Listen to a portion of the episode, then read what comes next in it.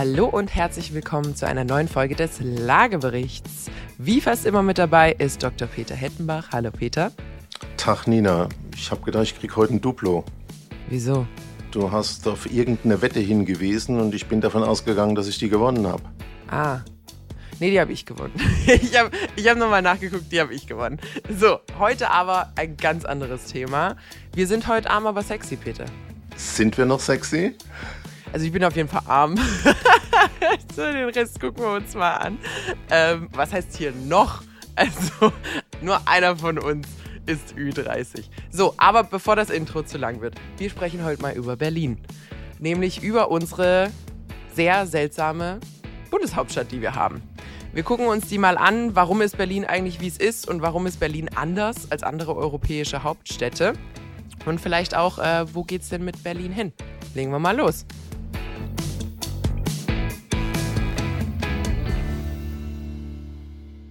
So.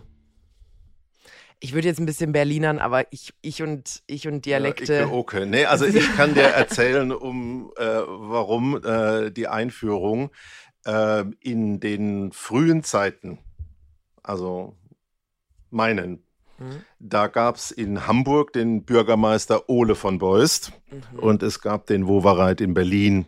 Ja. Und die hatten zwei unterschiedliche Stadtmodelle.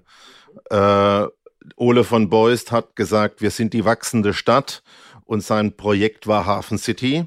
Und wir sehen ja, was heute daraus geworden ist. Hat funktioniert. Oder? Hat funktioniert. Also das Motto war die wachsende Stadt. Und in Berlin war das Motto, wir sind arm, aber sexy. Und das war ja deine Anspielung. Ist ein bisschen her, aber ich glaube wirklich jetzt zu fragen, hm, sind wir heute noch sexy? Sind wir arm oder was hat sich verändert? Ist eine interessante Geschichte, weil der Immobilienmarkt ja in Städten stattfindet. Und da bei der Hauptstadt anzufangen, ist sicherlich sinnvoll. Genau, und da der Immobilienmarkt ja immer nur ein Symptom oder ein Ergebnis der generellen Wohlstandssituation ist, ähm, gucken wir uns die doch einfach mal ein bisschen an. Genau, steigende Immobilienpreise nur bei steigenden Einkommen. So, ich war mal so frei und habe ein bisschen gegoogelt. Und ich bin auf was gestoßen, wo ich wirklich schmunzeln musste. Und zwar äh, macht man ja immer mal wieder gerne, wenn man Bruttoinlandsprodukte rechnet, ähm, dass man die Hauptstadt rausrechnet, weil die natürlich die Zahlen verfälscht. Das heißt, wenn du wissen willst, also um da mal ein Beispiel zu nennen, meine Heimat Kroatien, wenn du Zagreb rausnimmst, geht das Bruttoinlandsprodukt um ein Drittel runter. Das heißt, also Kroatien, äh, hier Zagreb ist nicht einmal ein Viertel der Bevölkerung, äh, so ganz, ganz knapp unter ein Viertel, aber das BIP fällt um ein Drittel. Also das heißt, die haben sie, da einfach eine ganz klare. Hm? Sie machen ein Drittel vom äh, Wirtschaftsaufkommen. Genau, sie machen ein Drittel vom Wirtschaftsaufkommen. Und das ist eigentlich dann immer ein ganz gutes Anzeichen. Also übrigens, äh, die nächsten auf der Liste ist Griechenland und Athen mit minus 20 Prozent, wenn man Athen rausnimmt. Also du siehst, es sind meistens auch Tourist, äh, touristiklastige äh, Länder, bei denen das passiert ähm, die dann eben nur einen Industrie- oder ganz wenige Industriestandorte haben und der Rest ist irgendwie Landschaft, äh, Landwirtschaft und, äh, und Tourismus. Das ist in Kroatien der Fall, das ist in Athen, in Griechenland äh, relativ der Fall. Und da merkt man also, die Hauptstadt hat sehr, sehr großes Gewicht. Alle europäischen Hauptstädte haben einen positiven Einfluss auf das Bruttoinlandsprodukt ihres Landes. Das heißt, wenn man die Hauptstadt rausnimmt, fällt das BIP. Außer in Deutschland. Wenn man Berlin aus der Bruttoinlandsproduktbetrachtung rausnimmt, steigt das BIP um 0,2 Prozent. Also marginal, aber in anderen Fällen fällt es um, um 10 Prozent. Zum Beispiel UK, London 11 Prozent, Stockholm, Schweden 12 Prozent.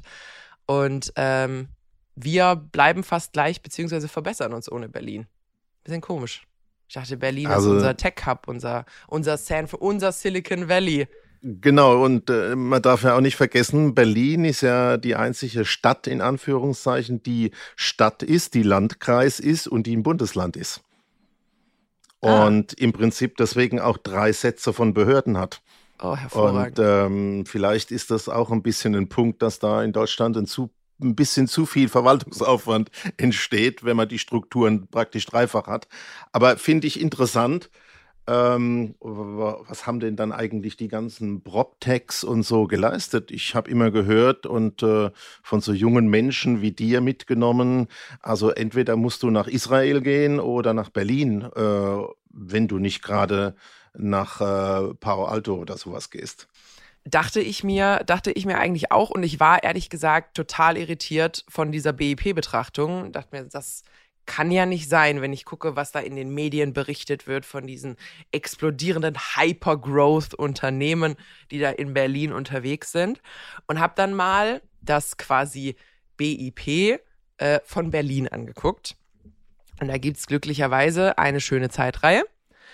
Und zwar ähm, also zunächst einmal, die Zeitreihe geht bis 1970. Das heißt, wir sehen sogar, was äh, mit der Wende passiert ist in Berlin. Das können wir uns auch kurz angucken, ähm, der Vollständigkeit halber. Also Berlin startet 1970 mit 13 Milliarden. 13,5 Milliarden. So, und dann läuft das eigentlich relativ schön gleichmäßig linear hoch bis 1990. 1990, also Mauerfall 1989, 1990 sind es 47 Milliarden. Und dann kommt ein Hub, weil natürlich dann freierer Handel und so weiter und so fort.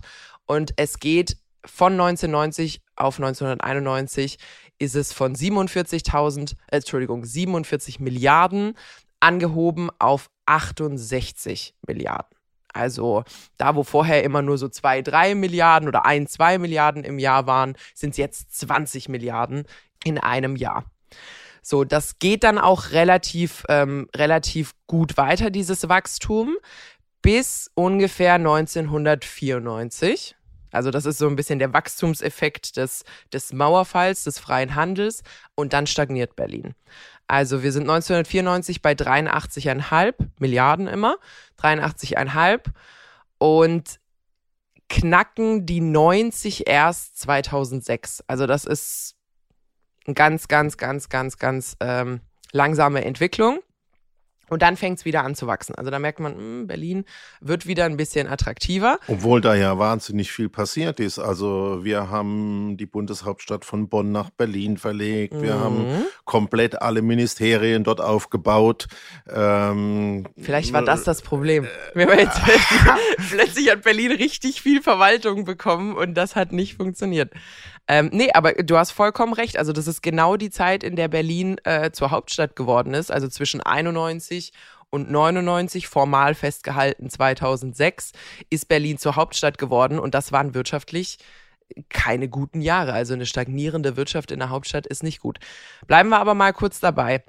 Äh, die Haupt-Tech-Zeit in Berlin äh, würde ich jetzt mal so beginnen 2011 legen. Das ist also, ein langsamer Beginn. Würde ich mitgehen. Ich sage ja immer, Digitalisierung beginnt mit dem iPhone 2007. Ja, ja. Das war, das war, als San Francisco richtig damit losgelegt und hat und wir sind immer so drei, vier Jahre hinterher. Das ist so bis in genau. fünf Jahren rübergeschwappt ähm, und dann geht es ja richtig ab normalerweise. So. Also jetzt sind wir ja das Digital Hub und also ich denke an die ganzen Unicorns, diese milliardenbewerteten mhm. Startups und äh, ehemaligen Unicorns. Summer Brothers und was es da alles gibt. So, jetzt. Also, sagen wir mal, wir nehmen 2011 ähm, als, als Beginn dieses Wachstums. 2011, 2012 liegt das BIP in Berlin bei 108, 109 Milliarden. Okay? Runden wir mal grob auf, 110. 2021, zehn Jahre später, sind wir bei 163 Milliarden. Das ist, wenn man bedenkt, dass da auch Inflation mit drin ist, das sind also nicht so mal, also 5, 5 Prozent Wachstum pro Jahr. Mit, ja. Gleicht mal alles, was es an Preissteigerungen und sonstigen Effekten gibt, mehr oder weniger aus, ne? Ja, wo ich mich frage, also ich glaube, wenn man sich, wenn du später mal einen kurzen Monolog hältst, vielleicht kriege ich da das BIP von San Francisco kurz recherchiert. Ich glaube, das sieht anders aus. Ähm, also diese florierende Wirtschaft ähm, fehlt irgendwie so ein bisschen. Also wir haben ja auch ganz viele Immobilien-Startups in Berlin, die da mhm. alle wichtig und aktiv sind. Und ähm, ich habe ja immer so eine Quote im Kopf, nur äh, eins von zehn macht wirklich erfolgreich den Markt. Ähm, und die anderen scheinen zumindest genauso viel kaputt zu machen, wie das eine zu erreicht. Also im Endeffekt hast du aus dieser Start-up-Szene nicht viel mehr wie Geld verbrennen, oder? Ich ich werde schweigende Zustimmung haben, damit du der bist, der dann die bösen Briefe und E-Mails bekommt und nicht ich. Nee, aber also Zahlen sind Zahlen. Und da muss man dann einfach mal sagen, also wenn der Einfluss auf die Bevölkerung und auf den Wohlstand so groß wäre, wie viele dieser Startups, Unicorns, Investoren, wer auch immer da mit drin war, äh, gerne vermittelt hätte, würden die Zahlen anders aussehen. Also dann müsste Berlin um ein x-faches gewachsen sein. Ich meine, es ist nur eine Stadt. Ich, ja, es ist ein Landkreis, ja, es ist ein Bundesland, haben wir jetzt gelernt, aber das sind nur drei Millionen Menschen. Das heißt, wenn du da Milliarden Geld reinpackst, müsste man das sehen. Und äh, man sieht es meiner Meinung nach viel zu wenig. Ähm, also das ist eine Wachstumsrate, die vergleichbar ist mit der Wachstumsrate, die es vorher gab, prozentual. Und das, äh, die, der Impact fehlt da an der Stelle für mich einfach. Also ähm, Berlin hat das echte Wachstum ein bisschen verpasst. Also da, wo wirklich Deutschland die Industrialisierung und so, da wo zum Beispiel Stuttgart und äh, ganz Bayern, wo die Autobauer sitzen, Wolfsburg, ähm, sich entwickelt hat, wo also wirklich die langfristigen Jobs, die Fabriken und sowas geschaffen wurden. Das hat Berlin nicht mitnehmen können, weil da waren sie abgekapselt ähm, von, vom Rest von Deutschland. Und jetzt haben sie quasi dieses, ich nenne es mal, leicht geisterhafte oder wenig, wenig äh, nachhaltige Wachstum mitgenommen, nämlich diesen Hype aus der Startup-Branche, der jetzt, ich weiß nicht, ob du es mitbekommen hast, aber eine Menge Unicorns, im letzten Fall jetzt zum Beispiel Gorillas, also dieser Bringdienst mit in zehn Minuten haben wir deine Einkäufe bei dir, ist ja jetzt auch an den türkischen, ähm, an den türkischen Lebensmittelriesen verscherbelt worden mehr oder weniger, nachdem sie, glaube ich, in zwei Jahren auf eine, auf eine Milliardenbewertung gekommen waren oder anderthalb sogar äh, nach Gründung. Das heißt, das zerfällt jetzt auch so ein bisschen. Wir sehen es ja auch an den Entlassungen und Stellenabbau und Co. Also Berlin hat schlechtes Timing. Obwohl sie ja Berlin mit dem Thema Ich werde Bundeshauptstadt einen absoluten Turbo hatten. Ja, aber Ein, wann? Aber wann? Das, das ja, das wäre ja vielleicht mal interessant, die Frage zu stellen, wie alt sind denn Hauptstädte? Ja. Also wir können jetzt ein bisschen streiten, ob es 89, Mitte der 90er oder äh, nach dem Eintrag ins Grundbuch war, aber, aber 2000. Also die meisten Dächer in Deutschland sind älter als Berlin äh, als Hauptstadt und ich glaube, das sagt schon, das sagt schon viel aus. Also eine Hauptstadt, die jünger als 50 Jahre ist, ist sehr ungewöhnlich. Also Berlin ist rund 30, sagen wir mal. Berlin jetzt. ist rund 30. Berlin ist auf dem besten Weg zur Midlife Crisis. Gucken wir mal, wie die dann aussieht. Ich habe mal, ich habe mal ein bisschen recherchiert. Paris, unsere Nachbarn. Paris ist on-off. Also es gab immer auch mal wieder ähm, ähm, Glaubereien, je nachdem, welcher König wo gerade seinen äh, Palast hingebaut hat. Aber Paris ist on-off seit 900 87. Und ich habe mich nicht versprochen, es ist nicht 1987, sondern 987. Also wenn man den Mauerfall nimmt, knapp 1000 Jahre länger Hauptstadt als Berlin das ist. Da habe ich mir London angeguckt. Da dachte ich mir, komm, wie sieht's da aus? London ist seit dem Jahr 1066, 1066, seit William the Conqueror äh, die Hauptstadt von England. Also immer so um 1000. Um 1000, ja. Das sind mal einfach 1000 mehr. Ja. Ja. Ist ja schon Wahnsinn. Und ähm, ich äh, weiß nicht, was du empfindest. Du bist ja auch relativ oft in Berlin. Ähm, wenn ich mit meinem süddeutschen, badisch-schwäbischen Hintergrund ähm, mir die Straßen anschaue und die Gebäude, dann war mein Eindruck oft, Berlin ist richtig schmutzig. Und ähm, es hat sich also sogar äh, gezeigt, ich habe viele große Bürogebäude von innen gesehen, die nur ein paar Jahre alt waren und die einfach nicht richtig geputzt waren. Da waren wirklich Putzecken. Weißt du, was Rundputzen ist? Mhm. Also wenn man mhm. in der Ecke nicht rausputzt, so, ne? Ja. Äh, Hausfrauen wissen. Ähm, die waren nach ein paar Jahren schon versifft. Wahnsinn. Und wenn ich mich mit Freunden unterhalten habe, haben wir gesagt, Mensch, bist du ein Kleinbürger und ein Schildbürger, das ist doch einfach nur Oberflächlichkeit. das, was die Stadt an Kultur und Kreativität, an Museen bildet, an Schmelztiegel, an Nationalitäten, ist doch total geil und total einzigartig. Da kannst du auch München und Hamburg dagegen vergessen. Also das waren schon immer so Gegensätze.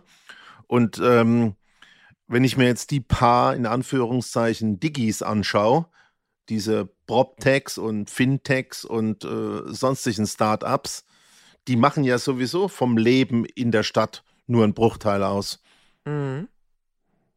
Also da gibt es ja schon zwei Pole. Der normale Berliner Schaffer. Und wenn ich mir dann also anschaue, äh, die Zeiten sind zwar jetzt vorbei, aber vor drei, vier Jahren noch, wenn du da mal unterwegs warst, hast du den Kaffee in Berlin auch für 50 Cent bekommen und du hast auch nochmal einen Döner für einen Euro essen können. Mhm. Also äh, Preisniveau, äh, das sind wir himmelweit weg hier. Also was ist denn da passiert? Wie hat sich denn das, äh, jetzt haben wir über Silvester gerade gesehen, dass da die Mülltonnen gebrannt haben und dass da die Leute sich mit Feuerlöschern beworfen und beschossen haben. Ähm, ist da wirklich so eine verarmte äh, Situation in der Masse auf der einen Seite und dann gibt es anscheinend, ich bin mal böse, verhätschelte Diggis, die dort ein Parallelleben leben.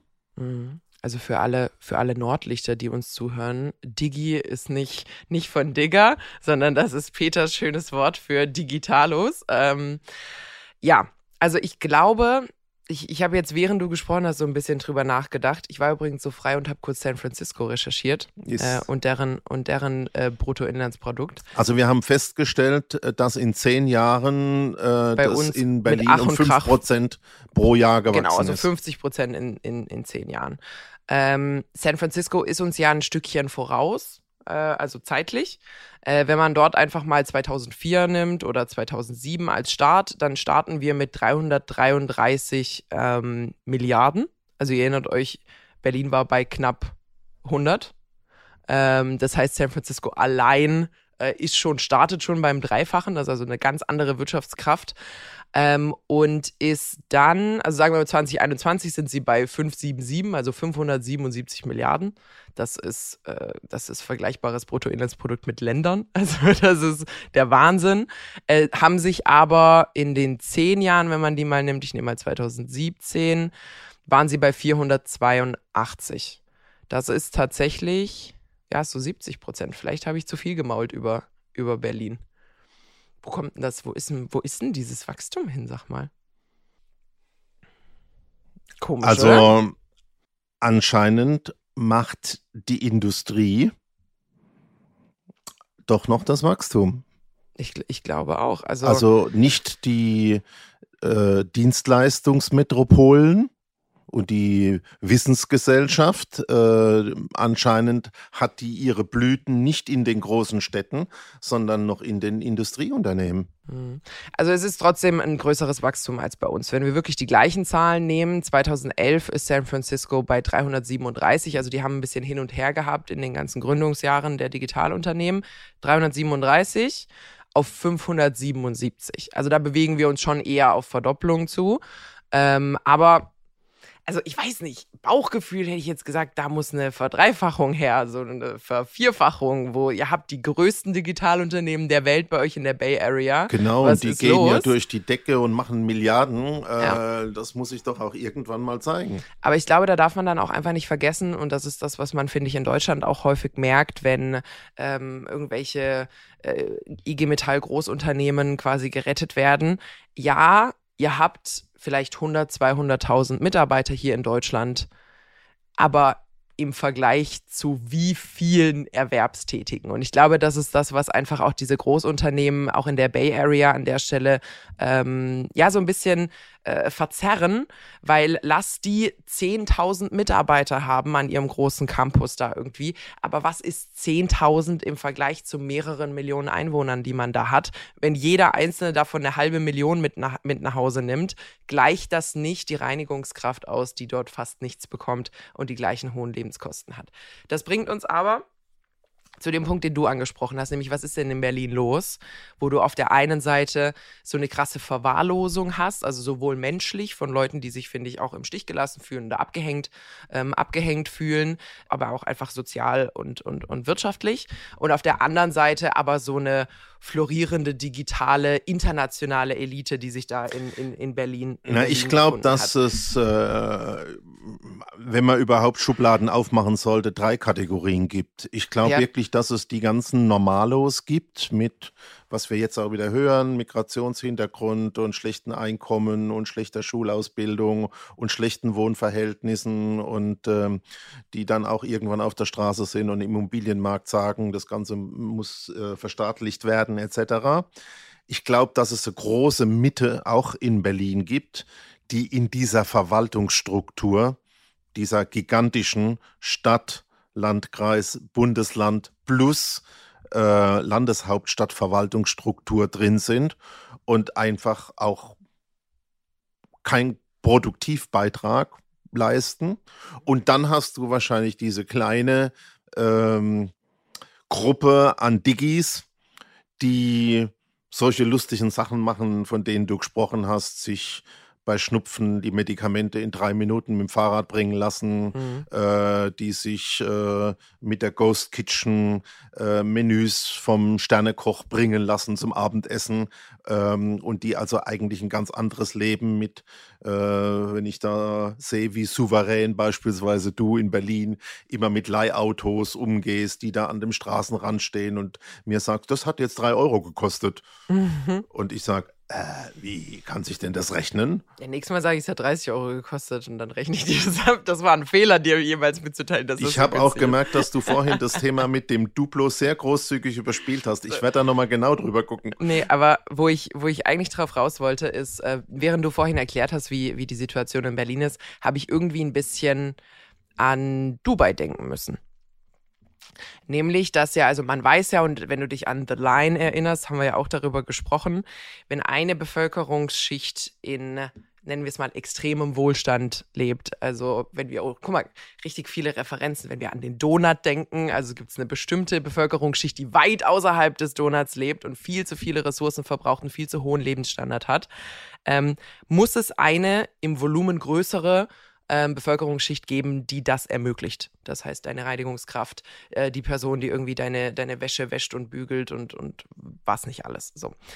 Ähm, und ich habe das Gefühl, dass Berlin sich in den letzten Jahren auch so ein bisschen in so eine Richtung entwickelt hat wie San Francisco oder wie Dubai auch. Nämlich, dass wenn du von außen über die Medienbrille, auch die Social Media, also jetzt nicht nur irgendwie die, die offiziellen Medien, sondern auch die Social Media Brille drauf guckst, dann siehst du Cafés, wo man Cappuccino mit Hafermilch für 5 Euro trinkt und Leute in irgendwie alternativen Klamotten, aber alle lächeln und alle kennen Sberghain. Und weißt du, Berlin hat wie so einen, so einen Nina, Smokescreen was aufgebaut. Was ist denn Sberghain? Das ist für dich nicht mehr relevant, du kommst eh nicht mehr durch die Tür. Das ist ähm, ich will das jetzt wissen. Es ist ein Club, ist ein bekannter Club. Ähm, und, und es ist ein bisschen wie so ein Smokescreen, wo du einfach so tust, als ob eine verhältnismäßig kleine Bevölkerungsgruppe tatsächlich ein Spiegel für die Stadt ist, die du aufbaust. Ähm, in Dubai ist es auch, auch da gibt es Slums, das heißt diese ganzen ähm, Bangladeschi und indischen Arbeiter, die im Endeffekt dafür sorgen, dass Dubai so schön glamourös und co ist, äh, die leben dann ganz woanders. Das heißt, die haben vom schönen Dubai gar nichts. Und San Francisco ähnlich. Das heißt, alle Taxifahrer und Krankenschwestern und keine Ahnung was, die, äh, die das dort alles am Laufen halten, können sich Leben in der Bay Area selbst so nicht mehr leisten. Und ich glaube, da also vielleicht hat da auch die Politik sich ein bisschen blenden lassen und sich gedacht, Mensch, überleg mal, wie Berlin vor zehn Jahren war. Und da tut sich ja gerade richtig was, ist ja klasse. Und haben so ein bisschen die Scheuklappen aufgesetzt gegenüber dieser verhältnismäßig großen, auch Ur-Berliner ähm, Bevölkerungsgruppe, die an diesem Wachstum einfach nicht teilhat. Und das finde ich nicht gut. Und ich sehe jetzt, wo du das erklärst, das auch so noch ein bisschen mit dem Hintergrund, wenn du dir ein Start-up-Unternehmen anschaust, egal in welcher Branche man das jetzt nimmt, dann haben die vielleicht in den letzten fünf Jahren so zwischen fünf, zehn bis 100 Millionen oder auch mal mehr Geld, jetzt kommt mein englisches Wort, gefundet, also sind gesponsert worden von Daddy. Und anscheinend ist das Geld ja in wesentlichen äh, Zügen nur ausgegeben worden. Aber nicht wirtschaftsfördernd. Ja, das, es ist, das es ist, ist nur, Komische, es ist genau. verbrannt. Ja, ja. Und vermutlich auch nicht lokal. Ah, das, das weiß das, ich nicht. Also vielleicht ist das wirklich in ganz kleinen Schritten in Cappuccinos am Straßenrand im Café ausgegeben worden. Ähm ich glaube nicht, wenn man sich zum Beispiel anguckt, wie viele Programmiererbuden du da hattest, also wie viele von den Startups in Berlin im Kern Tech-Startups sind, mehr oder weniger glaube ich, ist nicht zu unterschätzen, wie viel Outsourcing du an der Stelle hast. Das heißt, klar, du hast Angestellte in Berlin, ähm, das, ist, das ist ein Thema. Aber ich glaube, du hast auch extrem viel gehabt von, wir haben Programmierer in der Ukraine, oder hatten, besser gesagt, muss man sagen. Das hat man ja da auch gemerkt, als der Konflikt in der Ukraine begonnen hat, hattest du plötzlich Unternehmen, deren Dienstleister über Nacht nicht mehr erreichbar waren oder die E-Mails bekommen haben mit, wir wurden eingezogen, äh, wir werden nicht mehr für sie arbeiten können. Ähm, ich glaube, das ist, das ist auch so ein bisschen das, was ich meinte mit Berlin hat scheiß Timing. Sie haben diese Local for Local Zeit auch einfach nicht wirklich gehabt. Das heißt, da, wo wirklich Stuttgart, wir bauen in Stuttgart, die Stuttgarter arbeiten bei uns ähm, und die Stuttgarter kriegen die Gehälter und geben diese dann in Stuttgarter Läden aus. Das ist, war ja die absolut goldene Zeit der wirtschaftlichen Entwicklung. Ähm, und jetzt ist es ja auch dort nicht mehr so, nämlich auch auch Stuttgart und Mercedes baut jetzt in Peking und, und nicht mehr so viele in Stuttgart verdienen daran und Co. Und ich glaube, da hat Berlin einfach, einfach scheiß Timing gehabt. Ich glaube, ähm, die Größenverhältnisse sind, ist, ist, sind einem eigentlich nicht bewusst. Wie meinst du? Dass du, wie du das sagst, äh, eine relativ kleine Gruppe von diesen Digis hast, mhm. dass du eine relativ breite Masse hast, die in den Verwaltungsjobs sitzt. Also auch mir ist eigentlich heute erst klar geworden, es sind ja vier Ebenen. Es ist ja im Prinzip die Stadt, es ist das äh, Landkreis, es ist äh, das Land und es ist noch die Bundesverwaltung. Mhm. Und dass da natürlich, wir haben über die, den neuen Flächenbedarf im Kanzleramt von 25.000 Quadratmeter gesprochen. Ich glaube, da gibt es einfach so viele Verwaltungsleute, die überhaupt keine Verbindung mehr in die Wirtschaft haben, die rein verwalten des Verwaltens leben. Und auch natürlich die ich sag mal, in den Straßencafés zu finden sind mit äh, ganz angenehmen Arbeitsverhältnissen und Arbeitszeiten. Und ich glaube, dass in der Spannung von diesen beiden Gruppen, also die großen Verwaltungsmächte, die da entstanden sind, mit den Digis, die sowas, du hast im Vorgespräch mal das Wort Expatriates genutzt, also so mhm. die wie ähm, die ausländischen Deutschen in Peking äh, leben, im irgendwie Business District und äh, in total ihrer Blase. Und dann, glaube ich, fangen schon verständlicherweise ähm, an den Rändern an, Mülltonne zu brennen ähm, und wirklich ähm, solche Dinge zu passieren, wie wir sie jetzt an Silvester gesehen haben. Klar, wir haben ja immer mal wieder über soziale Energie gesprochen. Ähm, und wenn du die Herausforderung hast von diesen digitalen Nomaden und vor allem Internationals kommen und der ist jetzt zwei Jahre in Berlin und zieht dann einfach weiter nach London oder nach Oslo oder nach wo auch immer es ihn oder sie hinzieht. Das heißt, solche Leute haben negativen Einfluss auf die soziale Energie vor Ort, weil sie ähm, quasi wie soll ich sagen, also die Schere verschärfen. Das heißt, die kommen mit fetten Gehältern, kommen auch mit einem dicken Lifestyle. Das heißt, Leute sehen das, Leute spüren das, haben aber keinen Teil davon. Solche Leute engagieren sich seltenst im Ehrenamt, ähm, nehmen seltenst teil wirklich an der Gesellschaft, in der sie leben. Und du hast vollkommen recht. Also ich war ja damals in Peking und diese Expats, also die Westler, die quasi dorthin geschickt wurden, die, die leben nicht in Peking die haben keinerlei Berührung mit den Chinesen dort, außer im Restaurant, wenn sie bedient werden oder ähnliches. Die haben aber keine, keine, einfach keine, auf Englisch sagt man Immersion, also die haben keine, die sind nicht in dieser Kultur verankert, die sind nicht angekommen dort, sondern die sind unter sich, die leben wirklich auf diesem Wohlstand, weil die ja ein Vielfaches dessen äh, verdienen, was ein Chinese dort hat. Haben die irgendwie Brunch mit Unlimited Dom und denkst dir so, ich weiß nicht. Ich habe jetzt irgendwie heute Morgen mein Frühstück da bei 7-Eleven in einer Plastiktüte mitgenommen. Also ich war mit meinem Studentengehalt definitiv noch nicht auf Unlimited Dom Perignon. Aber also das war einfach für mich sehr krass zu sehen, weil solche Leute tun der Gesellschaft nicht gut. Und die sind dort auch nicht beliebt gewesen. Also das muss man halt auch einfach sagen. Die Chinesen und auch die chinesischen Kollegen, die ich hatte, mochten den Chef, den sie hatten, nicht der Europäer war. Weil der kommt rein, der tanzt an und sagt, ich bin the big show. Ähm, und es ist jetzt nicht irgendwie auf eine Person, auf eine Person bezogen, sondern ich bin, ich bin der, ich habe die Weisheit mit großen Löffeln gefressen, ich bin der Weiße, der jetzt gekommen ist, um euch zu sagen, wie Business geht. Ähm, und das kommt nicht gut an. Und ich habe das Gefühl, dass diese ganzen Techies in Berlin einen ähnlichen Lifestyle einfach leben. Von ich sippe Coffee äh, in Prenzlberg auf irgendeinem bunten Hocker, der da auf der Straße steht. Ähm, und äh, währenddessen gibt es Stadtteile, in die ich niemals einen Fuß setzen würde, ähm, weil ich es dort irgendwie hässlich finde. Aber dort ist halt das echte Berlin aktuell, äh, die mit mir einfach gar keine Berührung haben. Das ist schlecht. Und wir haben ja auch gesehen, wenn wir jetzt aus wohnungswirtschaftlicher Sicht gucken, es gibt schon auch Stadtteile, Siemensstadt etc., wo wir auch noch Mietniveaus haben, das ganz tief ist was von den ja städtischen Wohnungsbaugesellschaften gemacht wird, die noch wirklich ganz unten dümpeln. Aber ich, also ich habe jetzt so richtig verstanden, warum da wirklich an Silvester äh, so viel los war. Ich glaube wirklich, dass es in Deutschland, genau in Berlin dazu kommen muss, weil an allen anderen Städten hast du diese extreme Diskrepanz. Frankfurt hätte noch Potenzial. Ah, Frankfurt ist genau das gleiche, nur mit Bank statt Tech.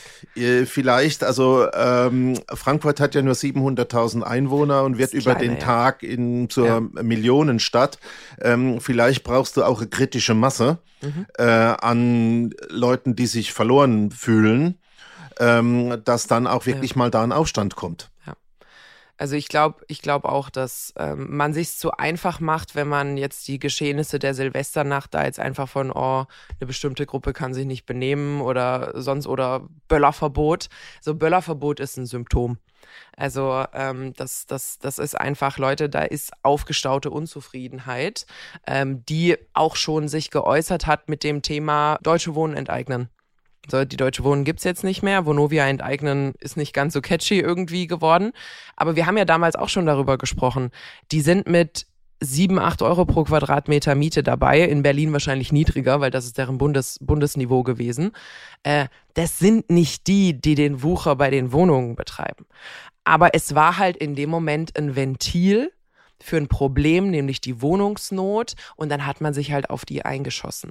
Und wenn man als Regierung duldet, dass man quasi solche Siphons an der Stelle hat, die, äh, die die Wut mal kurz auffangen, und dann sagt man als Regierung, oh ja, das werden wir auf jeden Fall prüfen, weil dir das in dem Moment einfach ein bisschen Luft zum Atmen gibt, weil eigentlich müsstest du der sein, der es löst, weil du dran schuld bist, dass es äh, so weit gekommen ist finde ich das schon grob fahrlässig. Also, ich meine, die Frau Giffey hat ja was Interessantes gesagt letztens. Äh, du hast das Zitat da. Genau, Berlin ist toll, aber die Leute wollen auch, dass Berlin funktioniert. Ja, dann und ich glaube, das, ist ein, machen, das ne? ist ein wichtiger Punkt. Ich will nochmal auf diese große Masse Verwaltung gehen. Wir wissen ja, die Deutschen lieben Verwaltung. Ein Industrieunternehmen hat etwa drei Prozent seiner Leute in der Verwaltung sitzen. Äh, Dienstleistungsunternehmen entsprechend mehr. Wir haben gerade äh, festgestellt, in Berlin hast du drei bis vierfache Strukturen. Mhm. Du hast Stadt, du hast Landkreis, du hast Bundesland, du hast Bundesebene. Und ich glaube, da sind einfach ganz viele Leute, ähm, die haben jetzt dazu geführt, dass Prozesse vierfach aufgebläht sind, dass eigentlich wenig funktioniert, dass in Berlin noch weniger funktioniert wie im Schnitt in Deutschland. Und ähm, also für mich ist der Lerneffekt heute, äh, dass ich das wirklich verstehen kann, dass es genau in Berlin passieren muss. Deswegen. Mhm. Mhm. Weil ich denke, die Effekte hast du in Magdeburg äh, an den Rändern auch, aber durch diese extreme Verwaltungsstruktur und diesen extremen Unterschied zwischen den Digis, Techies und den Normalos, ähm, da muss es zum Knallen kommen. Das hast du ja auch übrigens, wenn ich jetzt den Sprung nochmal in eine andere Stadt mache, in Paris wo ja. diese Banlieues gebrannt haben, ähm, wo wirklich die mit dem Migrationshintergrund, die ja in Aber der auch Schule nicht nur die. Du hast einfach, du hast einfach eine Unzufriedenheit. Es gab ja eine Weile lang die Gelbwesten, auch wo es um diese Ölpreise, Spritpreise und Co. ging, wo man sagt, Leute, wenn du angestaute Wut hast, wird es unterschiedliche Ventile dafür geben. Und wenn du immer nur Symptome bekämpfst, dann wird es halt nichts. Also das, das äh, finde ich an der Stelle schwierig. Wir haben ja auch schon mal gesprochen, jetzt haben wir ein bisschen gemault, die Folge lang. Aber, und das war ja, ich hatte ja gehofft, also ich weiß nicht, sind wir nach der Pandemie? Der Herr Drosten sagt, wir sind nach der Pandemie. Also nehmen wir, nehmen wir, nehmen wir das mal mit. Ähm, ich hatte ja gehofft, und das habe ich auch in der Folge gesagt, dass dieses systemrelevant mehr als ein Begriff wird dass wir verstehen, dass es Berufe gibt, die die absoluten Grundfesten unserer Gesellschaft sind und dass wir dafür sorgen, dass die entsprechend wertgeschätzt werden, nicht nur gesellschaftlich, sondern auch monetär. Ähm, das ist soweit nicht passiert. Im Gegenteil, man merkt irgendwie Verrechnungssätze und so in der Medizin werden weiter gekürzt und Co. Also nicht, nicht optimal. Ähm, ich bin aber der Meinung und ich finde, da wäre Berlin, wir haben jetzt viel über Verwaltung gesprochen. Klar, du hast Bürokratie, wenn du quasi Stadt im Landkreis, im, ähm, im Bundesland, Bundesland äh, in der Landeshauptstadt bist. Aber du hast auch alles in einer Hand.